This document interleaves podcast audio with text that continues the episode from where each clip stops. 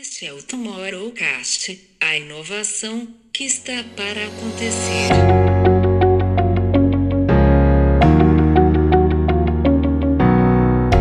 Então, o metaverso, no fim das contas, que é a origem da pergunta, ele foi um meio.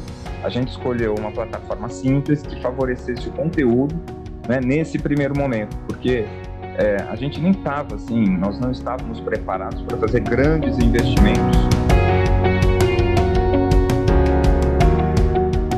Até o fato de estar no metaverso, esse metaverso, que a gente chama metaverso possível, é, é um sopro de renovação para a própria marca.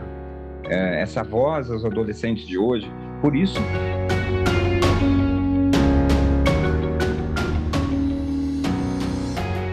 Bem-vindos a mais um Tomorrowcast em sua versão Insight Talks. Hoje, de maneira bastante especial aqui, retomando a nossa agenda regular de, de conversas com pessoas que têm transformado e impactado esse nosso futuro. Então, seguimos aqui com as nossas pautas, mas obviamente não deixando de falar de todas as tendências, de tudo aquilo que a gente viu e reviu é, recentemente no South by Southwest, então a gente vai trazer muito das pautas que a gente tem discutido, mas dentro da nossa jornada regular aqui. Eu sou o Camilo Barros. Eu sou a Camila Tabaque. E eu sou o João Batista. E hoje a gente recebe aqui no Insight Talks do Tomorrowcast um velho amigo de longas datas aí. A gente tive o prazer de trabalhar com, com esse nosso convidado, há, há muito tempo e é daquelas pessoas que eu tenho o prazer de seguir na minha jornada acompanhando. Então, assim, a gente tem muita história para contar aqui hoje, mas a gente vai falar daquilo que a gente gosta. A gente vai falar de futuros, a gente vai falar de transformação e a gente vai falar, obviamente, como eu dei ali o disclaimer, de tudo isso que a gente tem trazido como tendência, mas da forma correta de ser aplicada, que é de fato impactando, transformando e trazendo propósito, propósito de marca. É uma conversa muito rica hoje com Daniel Andreoli, diretor de marketing da Core e que é entre todas as, as descrições que a gente pode trazer do Dani, um grande amigo meu. Dani, seja bem-vindo ao Tomorrowcast. Obrigado. Pô, conversar com amigos é sempre uma delícia, né? Então, Camilo, Camila, João Batista, foi uma alegria estar aqui. Bom, pessoal, a gente vai seguir nesse papo aqui, vocês vão fazendo conexões emocionais, né? A gente vai falar dentro de algumas é, marcas e, e, histórias aí que o Dani tem para contar, a gente vai falar de uma, de uma marca que tem muita conexão emocional com as nossas vidas, então é, vocês vão fazer aí os processos de conexão, tudo aquilo que a gente gosta, né, de mexer ali com a gente, de trazer essa parte humana. Mas a gente vai começar, em vez de falar da história, em vez de falar lá do, do de onde vem, é, e até aproveitar para a gente endereçar essa conversa, porque vamos falar de inovação e da forma que a gente gosta de falar de inovação, que é trazendo propósito, resolvendo dores e, e atuando aonde ela deve chegar. Recentemente, a Core é, trouxe uma ação para o metaverso. E é exatamente isso que a gente vai começar esse papo de hoje. Eu vou pedir para o Daniel contar um pouco dessa história, de como a Core foi uma das empresas pioneiras em suas ações de metaverso e todo mundo aí, né, buscando, as marcas todas buscando estar no, no metaverso. E a gente vai falar aqui de algo que a gente tem sido bastante crítico, né, que é as marcas entrando nesse ambiente de qualquer forma, ou nem entrando nesse ambiente, virando somente ali uma, uma notícia, mas a gente vai falar de como a Core fez com uma de suas marcas essa entrada no metaverso, gerando impacto e trazendo ali uma história verdadeira de causa e muito boa para a gente contar aqui. Dani, vamos começar então falando de futuro por uma ação presente da Core através ali de Iskiss, a marca aí que traz tanta conexão emocional, como eu comentei. Como é que foi essa jornada de olhar para o metaverso e falar, a gente está pronto para esse lugar? Camilo, sabe que assim o metaverso não foi a primeira inspiração para a gente fazer a ação, né? Na verdade, ele se tornou um meio e a gente acabou usando uma plataforma muito simples. A gente usou uma plataforma da DeskMy que ela nem é tão badalada ainda no mercado, ela está acho que no começo, E a gente, o, ponto de partida foi que é, nós chegamos a uma conclusão dentro da empresa de que as marcas elas precisam se posicionar. Isso eu tenho comigo, por onde eu passo. Por onde eu passo, o propósito e o posicionamento, mas não um posicionamento só de mercado, um posicionamento perante a vida, né? Isso vem no pacote comigo onde eu, onde eu passo. E ali eu, eu, a gente estava conversando exatamente sobre isso. Nós é, tínhamos um lançamento para fazer, um lançamento de um novo sabor, que é um Ice Kiss Pink Lemonade, que é até um sabor legal, novo, que traz uma experiência sensorial diferente e tudo mais mas eu não estava satisfeito só com essa questão. Ah, é um sabor diferente no mercado. Tá bom, é muito legal isso, mas e o que mais? Né? O que mais, uh, e, e, nessa questão de que as marcas precisam se posicionar, a Esquiz é uma marca que ela conversa muito com adolescentes, e é uma fase muito dura da vida, é uma fase difícil da vida, onde as pessoas têm muitos desafios e muitas pressões. E a gente estava é, analisando, as meninas são grandes consumidoras de esquis. A gente tem concorrentes gigantescos nesse mercado de balas e drogas. Né? E a gente viu que as meninas abraçavam mais essa marca por algumas características aí sensoriais. E nós acabamos é, concordando que abraçar uma causa referente às meninas, né, relativa às meninas, seria algo muito importante. Foi quando nós chegamos no Respeite Todas e todas as meninas é, que se consideram meninas, que se definem meninas, né? Aquelas que são é, gordas, magras, altas, baixas, é, brancas, pretas, aquelas que não nasceram meninas, mas que se autodefinem como meninas, respeite todas, se tornou uma bandeira. É, a, a, gente acabou tendo essa conexão, nem sempre as cores, né? Não é mais justo a gente falar que as cores estão relacionadas, mas nós tínhamos um pink ali também, que representa muito essa força. Então, nós tínhamos uma causa, um novo sabor, e, e, e, e o primeiro ponto foi dizer o seguinte: ó, então, assim como vocês fazem, né? Vamos fazer um conteúdo bacana, porque os adolescentes merecem. A gente pode contribuir com as meninas, não só tentar vender um sabor novo para elas.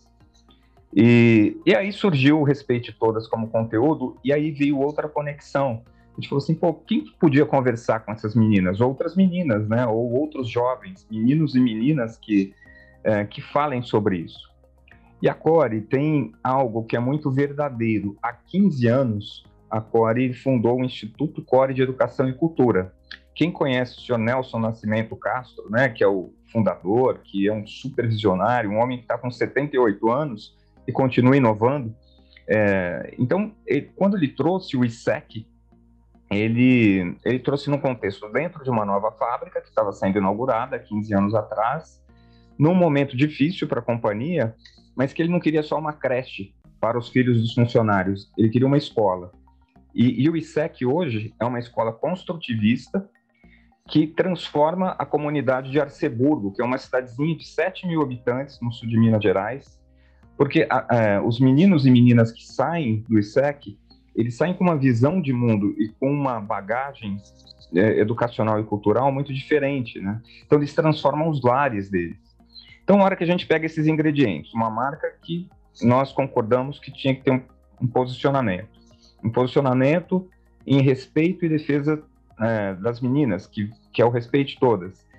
E lá no ISEC, as professoras já incentivavam os alunos a conversarem sobre isso. Então, tá bom, temos os ingredientes nós temos alunos de uma cidade pequena do interior de Minas Gerais que estão transformando a comunidade. Eles vão conversar com alguém sobre respeite todas é, e para que a gente tenha esse diálogo com as meninas que consomem a esquis, né?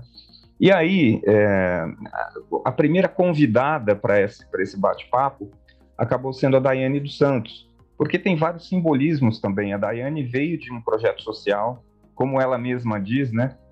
Ela entrou tarde na ginástica. Ela entrou com 11 anos. 11 anos para ginástica é tarde. Aprendi isso com ela. Mas ela entrou tarde e se tornou uma das maiores atletas de todos os tempos, né? Uma das maiores atletas brasileiras e, e com é, representatividade internacional. Depois de tudo isso, foi que a gente foi para o metaverso, porque o metaverso se tornou uma plataforma, e essa plataforma da Esquimai, a gente chama é o metaverso simples e possível. Nós não nos preocupamos muito com os gráficos, com super gráficos, tanto é que o aspecto ali quem entrar no YouTube, a Esquiz Oficial, que já tem ali o conteúdo dos alunos do ISEC conversando com a Daiane, é, é um aspecto gráfico que lembra um pouco aquele Nintendo Wii, né? É, acho que todo mundo jogou, brincava com aquilo, aqueles bonequinhos e tudo mais, lembra aquele, aquele aspecto gráfico. Mas mais importante do que a experiência gráfica é a experiência do conteúdo. E aí sim, então, assim, a conversa dos alunos com a Daiane foi assim, rica e até emocionante, porque eles fazem perguntas, né, eles e elas. Ali tem meninas e meninos fazendo perguntas e a Daiane respondendo com uma naturalidade, uma autenticidade muito importante. Então, o metaverso, no fim das contas, que é a origem da pergunta, ele foi um meio. A gente escolheu uma plataforma simples que favorecesse o conteúdo né, nesse primeiro momento, porque é, a gente nem estava assim, nós não estávamos preparados para fazer grandes investimentos em plataformas que já são badaladas. Mas o nosso conteúdo está pronto, está de pé, os alunos conversando com a Daiane e está bastante rico. Muito bom. E ele segue, Dani, depois desse papo com, com a Dani, vocês seguem com a, com a mesma plataforma e, e, e, essa conversa passa a acontecer dentro desse, dentro desse ambiente? Ele tem uma, uma sequência, uma agenda? Sim, tem uma agenda. É, o Respeite Todas, então, começa né, com a Daiane, mas depois segue. A gente tem como próximo conteúdo, por exemplo, é, tem pessoas que fazem, produzem bonecas pretas. Então tem ONG, tem pessoas que fazem isso e os alunos vão interagir. Então nem sempre nós teremos grandes personalidades globais como a Daiane, mas nós teremos pessoas que fazem né, boas coisas, que, que têm boas atitudes e a gente tem uma agenda. Então tem toda uma cadência para que a cada bimestre, pelo menos, nós tenhamos um conteúdo novo e diferente, onde os nossos alunos aí do ISEC vão conversar com pessoas que, que trazem né, conteúdos interessantes para as meninas. E Dani, é, é, interessante a gente olhar como é que vocês olharam para um tanto para uma pauta nova, né, assim no sentido de quando a gente pensa é, numa indústria, a gente pensa indústria como uma coisa muito tradicional, né? É, e vocês estão falando de conteúdos, conteúdos com jovens, conteúdos com, com jovens mulheres, é, e dentro de um formato que é um formato novo, que é metaverso, né? Que é, enfim, é, plataformas é, digitais aí para essa para essa relação. De onde isso vem? É, assim, de onde vem essa provocação? De onde vem esse olhar? Então, Camila, o, isso vem da cultura até da empresa. Eu citei aqui o seu Nelson, que é fundador, que teve essa atitude de construir uma escola dentro da fábrica. É, e, e, e, se você pegar a história da Core, a Kiss, é, muita gente se lembra de recadinhos nas balas, né? Então tinha recadinhos. Foi, a gente brinca que foi uma das primeiras redes sociais antes da internet, porque as pessoas trocavam as balas para trocar recadinhos, de, né? E eram recadinhos românticos na época, tal. Então a paquerinha rolava com as balas, era um meio para isso. É, e agora a gente entende que nós estamos num contexto de mundo é, onde essa, esse posicionamento ele é importante.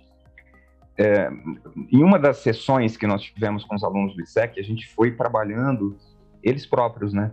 Uma das meninas, ela se revelou uma, uma ilustradora maravilhosa. Ela desenhou uma personagem com vitiligo, né? Assim, olha só, isso aqui poderia ser uma personagem que representasse outras pessoas, né, e tal.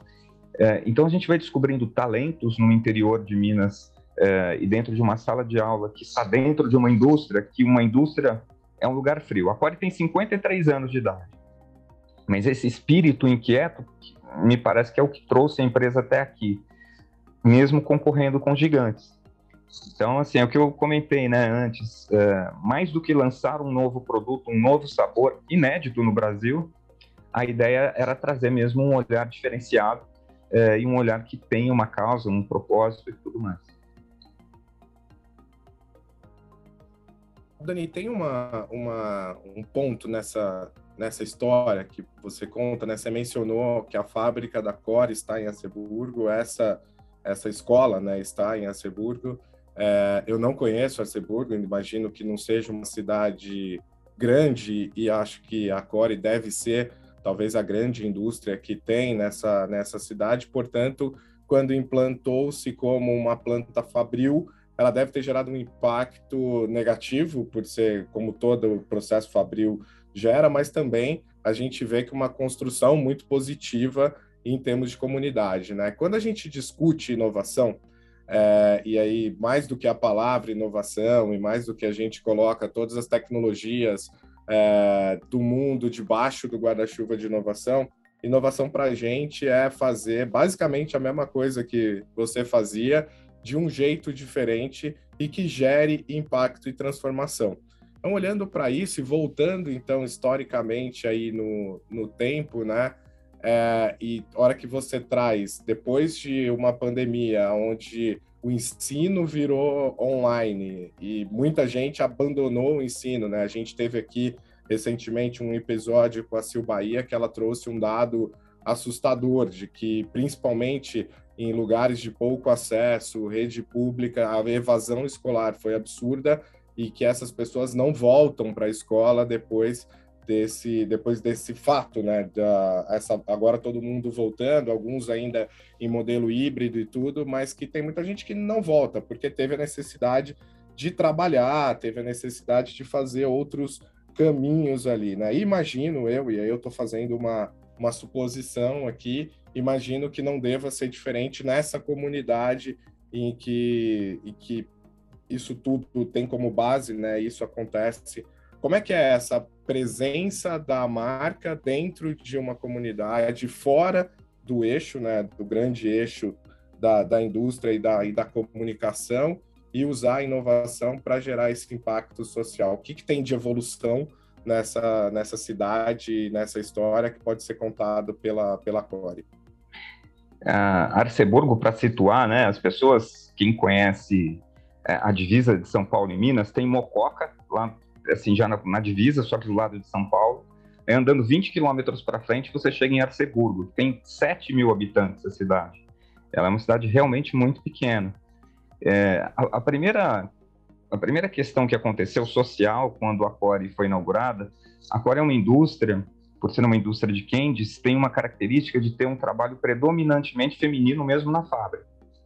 É, então, a primeira coisa que aconteceu é que as mulheres se empoderaram. Está até na moda falar isso, mas aconteceu de fato, porque elas se tornaram muitas vezes provedoras das suas casas. Os homens trabalhavam no campo né, e traziam sustento, e as mulheres eram donas de casa e elas foram trabalhar na fábrica e começaram a contribuir efetivamente ali com a renda né, dentro da, da, das suas casas. E depois o, o impacto do ISEC, que é, trouxe os filhos dessas pessoas, eles chegam em casa, por exemplo, falando de sustentabilidade, falando de respeito às pessoas, é, é aquela educação construtivista que não é simplesmente a questão é, que não trata só da questão competitiva, mas colaborativa. Né? Então, eles, é, o impacto em Arceburgo, ele foi além da geração de empregos, além da geração de renda. Então, ele, ele coloca mulheres e jovens, né, crianças e jovens, com protagonismo na cidade que ainda não existia. E até é interessante, né, que é uma cidade tão pequenininha e acabou recebendo outros investimentos. Agora tem outras indústrias por lá é, também trabalhando dentro desse município. Eu queria pegar aqui na, na questão do Camilo e acrescentar-lhe uma, uma camada de negócio, uh, basicamente para complicar isto tudo. Mas deixe-me voltar um pouco atrás, uh, até porque estamos a falar de propósito, de inovação e de metaverso, que é um, uma buzzword que, que, que, está, que, que está aí a, a, contaminar as nossas conversas. Uh, e realmente, como eu dizia ainda a semana passada para uma aula da ESPM, realmente o Brasil é um, é um excelente exemplo uh, de coragem no que toca à inovação. Uh, não conheço outro país no mundo que tenha que esteja a liderar tanto eh, com, com, tanta coragem este, este, salto para o desconhecido. Mas, mas agarrando aqui no propósito, ou seja, vocês têm uma comunidade, e isto não é uma pergunta tanto para para a Corey, mas uh, para si, Daniel, uh, enquanto profissional, uh, e tentando arrumar aqui a casa. Um, temos uma comunidade um, que segue uma marca, não é? Que segue uma, uma love brand, neste caso. Um, a missão da empresa é no fundo, é encontrar um propósito que, para cuidar dessa própria comunidade e vão fazê-lo através da inovação. Encontraram, decidiram que era esse o caminho de, de fazer através da inovação. Mas para este salto desconhecido e para isto não ser só uma modinha, há que haver negócio, não é? Como é que vocês estão a olhar para essa camada de negócio nestes novos universos tão desconhecidos? Não, sem dúvida. É, nós, a gente tem um público adolescente muito grande e eles, na verdade, nos pautam. E até é interessante, João, nós temos conselhos de consumidores. Então, eu bebo nessa fonte. Eu tenho um filho de 17 anos, então ele é meu consultor em casa. E os conselhos de consumidores, eles são maravilhosos. Nós temos, assim, é, e, e, e é interessante, né? Eu chego, às vezes, para uma conversa com eles, é, falando sobre, tá bom, como é que a gente faz para que vocês percebam um produto novo nos seus ambientes? E eles vêm com soluções tão simples. E, uh, então, por exemplo, outro dia meu filho aqui me falando, ele falou assim, olha, eu tô lá na escola, tá cheio de curso de redação que entrega um folheto com uma balinha. A balinha pode ser a sua. Esses caras querem vender o curso de redação, eles produzem milhares de folhetinho. Então, falando de, olha que coisa, né, assim, menos tecnológica impossível. Mas olha que solução simples para que eles degustem, para que eu promova uma grande degustação. Ao mesmo tempo, é, é, eles, aí eu digo os conselheiros, né, que nós temos pelo Brasil. Então, a gente tem conselheiros de, conselhos de consumidores. Tem São Luís do Maranhão, Salvador na Bahia, Belo Horizonte, Ribeirão Preto e a Sepurgo, que é a cidade da, da indústria. Mas, é, e às vezes esses meninos falam assim, escuta, vocês não conhecem aquele streamer ou aquele gamer ou aquele... Aí eu olho para eles, não, quem é esse? E aí eles vêm e dão aulas sobre. E eles dão aulas sobre pessoas influenciadores que eles seguem que, que ainda não explodiram. Então, por isso que uma empresa média né, ela, ela pode ter sucesso hoje, a possibilidade de sucesso hoje nos negócios, ela é maior, porque se é, nós conseguirmos, nós aprendermos com esses meninos e meninas e levarmos para eles, por meio desses influenciadores, desses canais tão simples que eles citam, os nossos produtos, a nossa chance de que eles provem e consumam, ela aumenta muito, né? Daniel, adorei essa história do Conselho de, de Consumidores. Conta mais para gente como é, que, como é que funciona isso, quem participa, como é que vocês organizam, porque acho que realmente deve trazer uma, uma inteligência, uma quantidade de insights, que é o que você falou, né? São mercados que muitas vezes a gente não está olhando e que a gente não está inserido. Camila, eu vou te dar um exemplo. Bom, eles funcionam é, bimestralmente. Então, a gente tem grupos de WhatsApp com eles, porque eles vão interagindo com a gente, mandando né, sugestões é, o tempo todo. Mas nós temos é, encontros presenciais que eles amam, os encontros presenciais. É, não tem muita paciência com os, entre aspas, executivos da empresa, porque a gente faz perguntas tão óbvias para eles, né? É, eles, eles, às vezes, então, por exemplo, a gente coloca uma embalagem ou algumas situações de embalagens. Olha, a gente está pensando nessa, naquela, naquela. Eles olham assim com uma cara de óbvio que é aquela por diversas razões que todos dizem, né? É, e, e esse aprendizado ele é muito mais rico do que qualquer MBA, porque a gente está conversando diretamente ali com quem consome. É, então a gente procura manter uma cadência, procura manter um contato, a gente procura mandar produtos para eles, né, para que eles sempre é, nos devolvam insights, e eles fazem isso com naturalidade. Quando eu digo naturalidade, tem mais uma característica dessa geração, né, que é a famosa geração Z. Eles não estão nem aí se que alguém é diretor, se é gerente, se é analista, assim, não tem problema isso. Eles dizem o que eles acham eu, eu falo isso porque eu fico me comparando, sabe? Eu, adolescente, era um adolescente tímido, assim, que respeitava muito hierarquias. Puxa vida, aquela pessoa é diretora. Então, esses meninos, eles falam com liberdade. Eles vêm e comentam mesmo. E as diferenças regionais e culturais, elas são também importantes. Então, uma, é, a gente vê alguém de São Luís do Maranhão dando uma posição diferente de alguém de Belo Horizonte. Isso também é aprendizado. Isso vai muito na linha de que precisamos desenvolver produtos, precisamos desenvolver inovações, talvez diferentes para mercados diferentes. é, os gostos têm particularidades que a gente precisa respeitar. Então é uma fonte assim de aprendizado espetacular. Eu, eu vou te dizer que nós, eu, eu, já participei de conselhos de consumidores no grupo Algar, onde eu já estive. A Algar Telecom tem isso há muito tempo. A companhia Miller de bebidas, onde já estive também, foi implementado o conselho de consumidores. E, e esse negócio, esse negócio funciona. Mas me conta como é que vocês constroem esses conselhos assim? É como é que vocês né, é, buscam essas pessoas, como é que se dá essa, essa participação, porque eu acho que é uma coisa que, por mais que a gente fala sobre comunidades, né, sobre participação, é, uma até social listening muito que hoje né, as marcas acabam é, usando sendo uma ferramenta muito importante é, é uma construção diferente uma construção é, pessoal eu imagino né é uma construção pessoal. Então, é, sempre começa com o sobrinho de alguém, com o filho de alguém. Com... O ponto de partida é esse, não tem, não tem erro. E aí você, a única coisa que a gente procura fazer é mesclar, né? É trazer diversidade para esse grupo.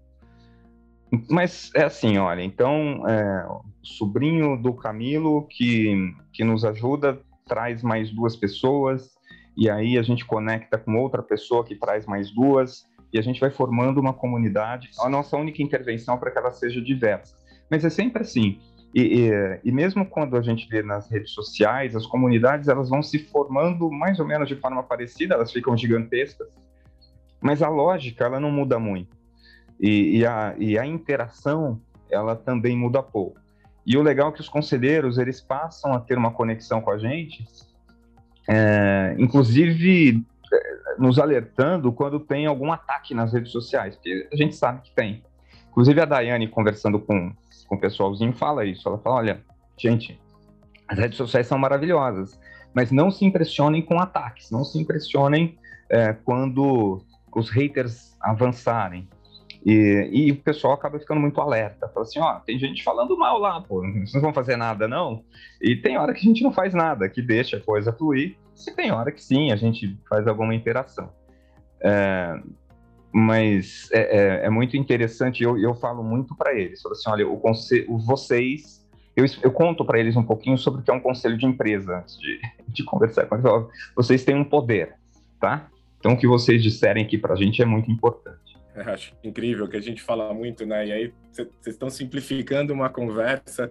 Esses dias eu estava até Camila estava comigo, a gente estava trazendo um pouco do, do report da XSW e a gente estava falando dessa geração Z, né? De qual, quais são de fato os propósitos deles, as relações, como é que é difícil é, relacionar com eles, mas também o quanto eles têm esse poder e o quanto isso é interessante de, de se olhar, né? E todo esse desafio da, da geração Z. E uma das coisas que a gente sempre comenta é o poder que a marca tem de se conectar com seus consumidores e dar voz, porque a hora que a gente fala de produção de conteúdo, a hora que a gente fala, é, e aí todos os, os jargões de marketês que a gente usa, né, brand as a publisher, de falar ali dos fandoms e tal, a gente está falando, na verdade, desse poder, desse consumidor que, que constrói a marca e que traz essa verdade. E muita marca erra na produção de conteúdo porque não reflete essa sua comunidade.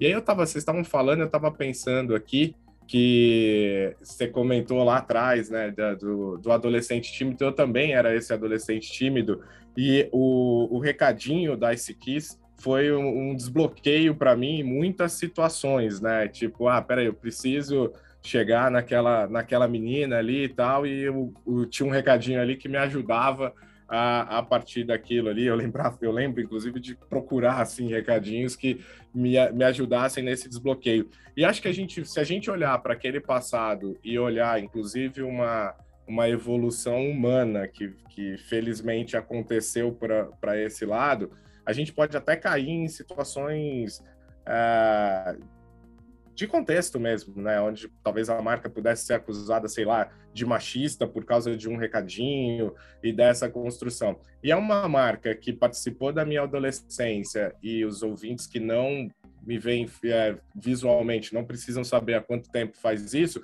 mas faz algumas décadas, né? E aí, a hora que a gente olha para hoje, a marca continua falando com o mesmo adolescente que eu era décadas atrás, né? Como é que é essa construção e atualização dessa marca? Vem muito desse conselho de, de clientes? Hoje vem, mas isso é super difícil, porque uma empresa de 53 anos, ela ainda carrega, né, carrega vícios e tudo mais. É, eu vou te dizer que é, é, esse, até o fato de estar no metaverso, esse metaverso, que a gente chama metaverso possível, é, é um sopro de renovação para a própria marca.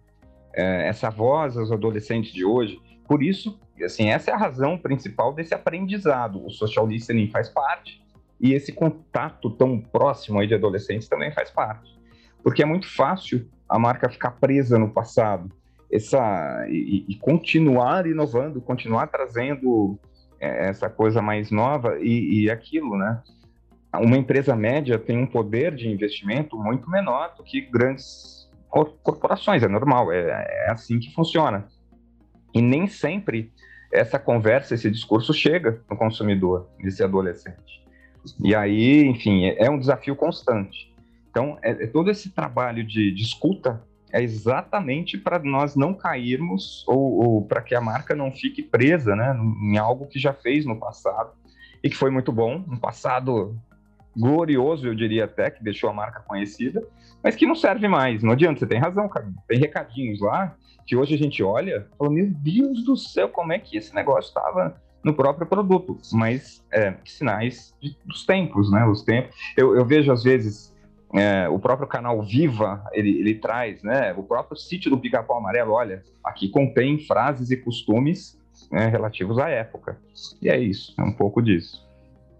Eu estava a escutar, a ouvi-lo falar, Daniel, e, e, realmente há marcas que parecem o pai daquele amigo que nós temos que tenta ser uh, jovem e moderno e falar jargões uh, cools e, e, pronto, e acaba por cair no ridículo. E é isso que normalmente acontece a grandes marcas que internamente são, estão envelhecidas e querem parecer jovens.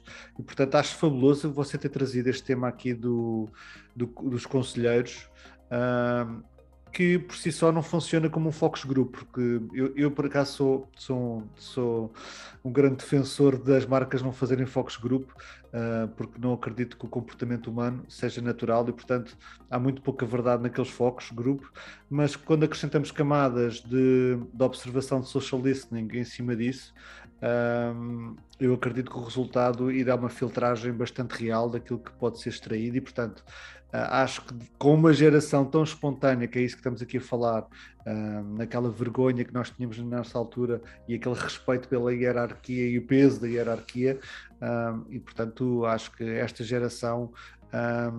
Pode sentar à, cadeira do CEO e se calhar dar aqui algumas orientações muito válidas. Mas pronto, acho, acho que por outro lado, eh, estes anos, estes últimos anos eh, de pandemia trouxeram um grande avanço eh, tecnológico, mas esse avanço tecnológico só abriu também o fosso geracional. eu não me considero uma pessoa pouco tecnológica, antes pelo contrário, acho que estou bem dentro dos, dos, temas e das inovações que acontecem, mas já sinto alguma dificuldade de, sequer de manter conversas e tentar estar a par diariamente do que é que está a acontecer e a velocidade que acontece no mundo deles, que tenho uma percepção que acontece muito mais rápido do que acontecia no nosso tempo e isso tem uma carga tecnológica, sem dúvida. Portanto, acho que hum, o fosso uh, que há geracional é grande, uh, se é familiar e pessoal já é difícil, imagino também numa, numa, num ambiente comercial, portanto as marcas têm essa grande dificuldade de, de se manterem jovens e pertinentes e conseguir falar o mesmo tom e o mesmo assunto uh, que os jovens de hoje falam, não é? Portanto, e agora também isto levávamos também para um tema que é, quer dizer, estamos todos dentro do metaverso, voltando àquilo que você tinha dito antes, e os jogos e os games são, são parte importante disso. Eles já existiam antes, antes sequer de falarmos de metaverso, já tínhamos os jovens a jogar à bola e a encontrarem-se dentro dos próprios jogos, não é? Uh, em vez de irem para a rua. Uh, e portanto, o que é que vocês estão a olhar nesse tempo? Qual é que, o, o, que é que as marcas, se você tem que dar um conselho para as marcas que estão um pouco perdidas por aí, o que é que, o, o que, é que podemos fazer para, para sequer tentar participar ou começar a entrar neste mundo? É, primeiro, eu acredito muito em conexão emocional. Todas as vezes que nós nos conectamos emocionalmente com outras pessoas e nós, é, olhando assim, olha, por isso que eu, eu falo da responsabilidade das marcas, estabelecer conexões emocionais. Eu vou só comentar rapidamente aqui, eu vivi uma outra empresa, eu estava no grupo Algar, cuidando de branding, e patrocinamos a camisa do Santos Futebol Clube. Aí você fala, mas o que, que tem a ver, assim, uma empresa assim, que, que, é B2B na essência, né? É um grande grupo empresarial. É, e, e, eu me lembro de um evento, aí a Camila, que é de live marketing, vai entender bem o que eu estou dizendo, a gente fez promover um jogo de futebol na Vila Belmiro com executivos de TI de diversas empresas do Brasil, grandes empresas do Brasil. E na época estava impossível conversar com o diretor de TI que a empresa gostaria de um grande banco. Impossível, o cara não atendia, ele não tinha agenda. Só que ele tinha um sonho na vida. Ele, o sonho dele era ter sido jogador de futebol. E eu estava numa rodinha conversando com pessoas que eu não conhecia. Eram convidados, mas eu não tinha a clareza exata, porque como eu era da holding do, da e, e as, as, empresas né, estavam lá, e de repente essa pessoa começa a me contar que tinha um grande sonho de ser jogador de futebol, que jogar na Vila Belmiro era a realização de algo que ele nunca pensou na vida, e de repente era o esse diretor de TI que a empresa não conseguia conversar com ele de maneira nenhuma. E a conexão para essa conversa foi um jogo de futebol, um evento é, promovido pela marca, enfim. É, eu até, eu até o, o, técnico do time era o Léo, ex-jogador do Santos, um ex-lateral esquerdo muito bom. E eu brincava com ele, falava assim, Léo, é ele mais 11 no time, pelo amor de Deus, não deixa de escalar esse, esse jogador. E a gente ria da situação. Então, essa conexão emocional proporcionou isso. E, e claro que eu trago para o lado do, do, metaverso, então, é claro que a gente está falando de coisas mais sérias quando a gente fala a respeito de todas. Mas a conversa, essa primeira com a Daiane, foi tão espontânea que estabeleceu essa conexão com as meninas. As meninas se viram representadas. E os meninos também, porque os meninos acabam entendendo a importância do respeito. Aí, no final das contas, essa, isso tudo valoriza a marca, isso tudo cria essa, essa, essa conexão mesmo, que lá na frente ela faz com que as pessoas prefiram a marca. Só que tem que ser verdade e tem que ser autêntico, porque tudo isso pode ser muito forçado. Se não for forçado, for real, for autêntico, for verdadeiro, essa preferência ela, ela acaba vindo. Obviamente, nós trabalhamos com trade marketing, com distribuição, com tudo aquilo que o marketing traz de tradicional e de importante. Mas essa conexão é fundamental. E os games, eu, tô, eu citei um jogo de futebol na Vila Belmiro, mas o game hoje, os games, eles são também muito importantes. Nós já identificamos, por exemplo, alguns gamers que nós gostaríamos de conversar. Só que um deles que a gente estava mirando, o Itaú foi lá e patrocinou, e ficou sem graça. Né? Aí assim, não, aí não dá. Aí perdeu é, a possibilidade. Mas tem muita gente, é, até saiu agora uma estatística recente de que as meninas já são maioria, inclusive nos games. É, então isso também abre possibilidades. Nós, como assim, eu estou te falando como representante de uma marca média, quando eu me vejo numa posição dessa, eu prefiro sempre trabalhar com a revelação de talentos. Então é buscar a revelação de talentos de, de gamers e tudo mais. E voltando na pergunta original, eu como profissional, que também com muitos anos de experiência, passando por diversas fases da vida, eu diria isso, ó, é conexão emocional.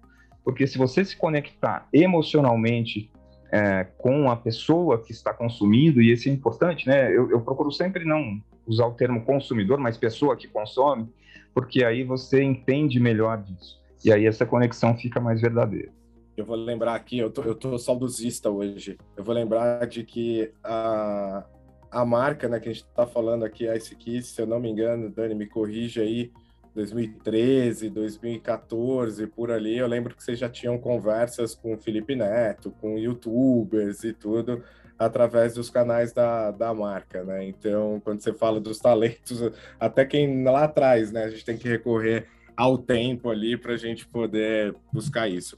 Dani, uma coisa que sempre me chamou muita atenção na, na Core, né, falando especificamente da, da Core, é, é, exatamente ela concorrer com gigantes globais, né, marcas que são muito fortes globalmente, e ela não ser o challenger dessa história, né? A hora que ela a Core lidera mercados muito importantes, mercados massivos muito importantes, é, obviamente aqui no Brasil, né? Então a gente não está falando de um contexto global nesse sentido, e muito vem pela questão é, de mercados tradicionais, obviamente, mas muito vem pela questão da inovação, né? Você falou aí do lançamento de Pink Lemonade, é, mas eu lembro ali de uma sequência infindável de sabores que, que pode ter passado ali por, por Ice Keys, e depois, a hora que a gente olha outras marcas que fizeram história da companhia, e a gente fala de uma marca como Hipopó, que também está lá na infância de muita gente, e que trouxe o conceito de saudável, né? Por mais que a gente estivesse falando de, de biscoito, por mais que a gente estivesse falando de chocolate, a gente estava falando de, sal, de saudabilidade para as crianças a partir dali.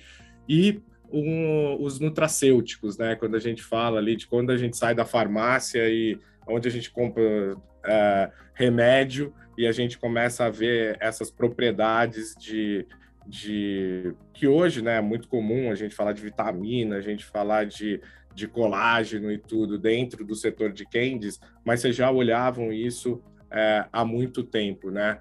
Isso acho que vem muito desse do DNA, né? Dessa construção. A gente estava no, no RXSW e o Reg Fizamé falou muito disso, né? Que a cultura da empresa vem do ar que se respira lá dentro e não somente do, daquilo que você quer implantar, né? Se, se esse ar não está lá dentro, o que, que você pode dar aí de, de spoiler para gente do que vem pela do que vem pela frente, vem pelo futuro, olhando para todo esse DNA da companhia e para onde vocês estão olhando ali, não só falando de canais, mas falando também de inovação em produto. Cara, inovação em produto, esse, essa indústria de candies, né, e de biscoitos e de chocolates, ela, ela vive muito de lançamentos e vive muito das inovações. Claro que sabor é sempre algo muito importante, algo super relevante, mas obviamente que a gente está olhando como todo mundo está olhando, todo mundo está buscando novas tecnologias e produtos é, que fazem bem de alguma forma. Então, é, essa questão mesmo dos nutracêuticos, essa questão dos funcionais, tudo isso é importante. Por enquanto, é, tudo isso é muito caro ainda. Quando você trabalha com esses ingredientes, você acaba oferecendo mais valor, sim, mas também um desembolso é, mais significativo para a maioria dos consumidores. Então, isso é tratado ainda como nicho acredito que conforme é, o mundo vá caminhando nessa direção e a tecnologia ela vai trazer isso, eu não tenho nenhuma dúvida que isso vai ficar mais barato. Quando ficar mais barato, vai ser muito importante, porque você vai ter o prazer de, do consumo atrelado a algo que te faz bem. Então estamos de olho, estamos em desenvolvimento, temos aí diversos testes. O grande desafio é como deixar isso é, bastante viável. Porque se nós quiséssemos hoje, vai, ah, vamos ter uma esquis que tem algum aspecto funcional, é super possível. Só que hoje as pessoas estão acostumadas a pagar de 15 a 20 centavos por uma bala. Será que elas aceitam pagar quanto? Né, por uma mais desenvolvida, porque tenha algo que faça bem? Essa é uma barreira. Eu acredito que, e essa é a busca. Como é que a tecnologia pode ajudar a indústria alimentícia, não estou nem falando só da nossa indústria, mas a indústria alimentícia a oferecer mais qualidade ou mais, não digo qualidade de produto, mas nesse aspecto, nesse aspecto aí mais funcional, mais nutracêutico, em algo que faça bem. Maravilhoso, eu acho que a gente olha para o futuro de uma de uma maneira diferente, né? Com, com óleo, com outros é, com uma outra perspectiva de um quando a gente fala de tecnologia muitas vezes as pessoas pensam muito no, no computador né na, na tec, nos óculos de VR em, num, num modo muito mais é, muito mais complexo né quando a gente olha que na verdade as aplicações são mais simples e que têm um poder na verdade maior ainda de transformação